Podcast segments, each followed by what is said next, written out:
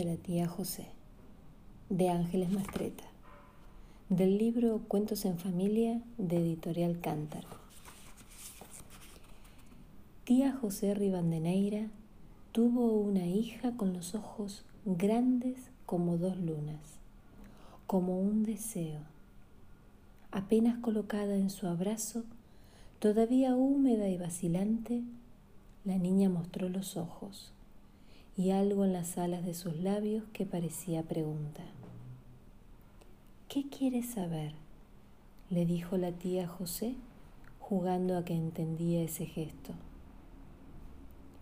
Como todas las madres, tía José pensó que no había en la historia del mundo una criatura tan hermosa como la suya. La deslumbraban el color de su piel, el tamaño de sus pestañas, y la placidez con que dormía. Temblaba de orgullo imaginando lo que haría con la sangre y las quimeras que la tiene en su cuerpo. Se dedicó a contemplarla con altivez y regocijo durante más de tres semanas. Entonces, la inexpugnable vida hizo caer sobre la niña una enfermedad que, en cinco horas, convirtió su extraordinaria viveza en un sueño extenuado y remoto que parecía llevársela de regreso a la muerte. Cuando todos sus talentos curativos no lograron mejoría alguna, tía José, pálida de terror, la cargó hasta el hospital. Ahí se la quitaron de los brazos y una docena de médicos y enfermeras empezaron a moverse agitados y confundidos en torno a la niña. Tía José la vio irse tras una puerta que le prohibía la entrada y se dejó caer al suelo incapaz de cargar consigo misma y con aquel dolor como un acantilado. Ahí la encontró su marido, que era un hombre sensato y prudente, como los hombres acostumbran fingir que son. La ayudó a levantarse y la regañó por su falta de cordura y esperanza. Su marido confiaba en la ciencia médica y hablaba de ella como otros hablan de Dios.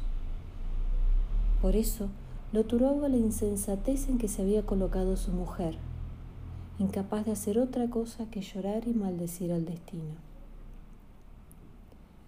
Aislaron a la niña en una sala de terapia intensiva, un lugar blanco y limpio al que las madres solo podían entrar media hora diaria.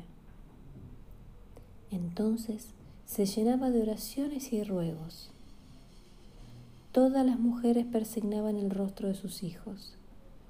Les recorrían el cuerpo con estampas y agua bendita. Pedían a todo Dios que los dejara vivos.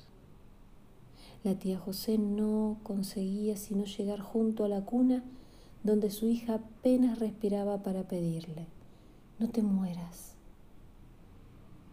Después lloraba y lloraba sin secarse los ojos ni moverse hasta que las enfermeras le avisaban que debía salir. Entonces volvía a sentarse en las bancas cercanas a la puerta, con la cabeza entre las piernas, sin hambre y sin voz, rencorosa y arisca, ferviente y desesperada. ¿Qué podía hacer? ¿Por qué tenía que vivir su hija? ¿Qué sería bueno ofrecerle a su cuerpo pequeño lleno de agujas y sondas para que le interesara quedarse en este mundo. ¿Qué podría decirle para convencerla de que valía la pena hacer el esfuerzo en vez de morirse? Una mañana, sin saber la causa, iluminada solo por los fantasmas de su corazón, se acercó a la niña y empezó a contarle las historias de sus antepasadas. ¿Quiénes habían sido? Qué mujeres tejieron sus vidas con qué hombres, antes de que la boca y el ombligo de su hija se anudaran a ella. ¿De qué estaban hechas? ¿Cuántos trabajos habían pasado? ¿Qué penas y holgorios traía ella como herencia? ¿Quiénes sembraron con intrepidez y fantasía la vida que le tocaba prolongar? Durante muchos días recordó, imaginó, inventó Cada minuto de cada hora disponible habló sin tregua en el oído de su hija. Por fin, al atardecer de un jueves, mientras contaba implacable alguna historia, su hija abrió los ojos y la miró ávida y desafiante, como fue el resto de su larga existencia. El marido de tía José dio las gracias a los médicos. Los médicos dieron gracias a los adelantos de su ciencia. La tía abrazó a su niña y salió del hospital sin decir una palabra. Solo ella sabía a quiénes agradecer la vida de su hija. Solo ella supo siempre que ninguna ciencia fue capaz de mover tanto como la escondida en los ásperos y sutiles hallazgos de otras mujeres con los ojos grandes.